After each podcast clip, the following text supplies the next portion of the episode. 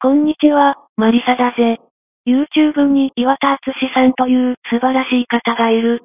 その方がよく解説なされている内容に、日本学術会議と元文部省時間のツイート問題がある。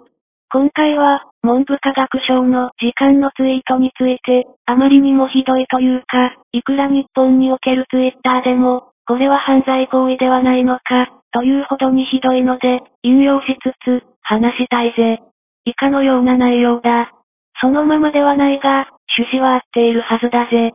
最近は、受刑化している人々が多い。あの連中のことを考えると、皆殺しにしてやりたい、という衝動が湧く。もちろん、その100倍の理性により、そのようなことはしないのだが、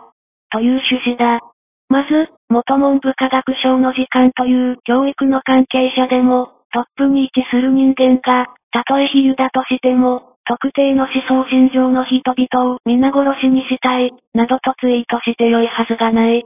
言論の自由だというかもしれない。確かに日本やアメリカには、言論の自由がある。だがしかし、明らかに他人に対して、物理的な攻撃をほのめかす内容は、言論の自由では保護されないと考える。また、仮に法律的に問題がないとしても、文部科学省の時間が、このような発言をするというのが、まず組織として問題があること、次に一人の人間としての基本的な倫理観が大きく欠損しているのでは、と思ってしまったぜ。この人が個人として発言しているとしても、この内容は極めて攻撃性が高く、しかも文部科学省というポジションを考えたら、こういう人間が日本の教育に関与しているというだけでも重大な問題ではないか、と俺は思うぜ。この一件は、日本学術会議の話と合わせて考えると、さらに暗い気持ちになってしまうのだぜ。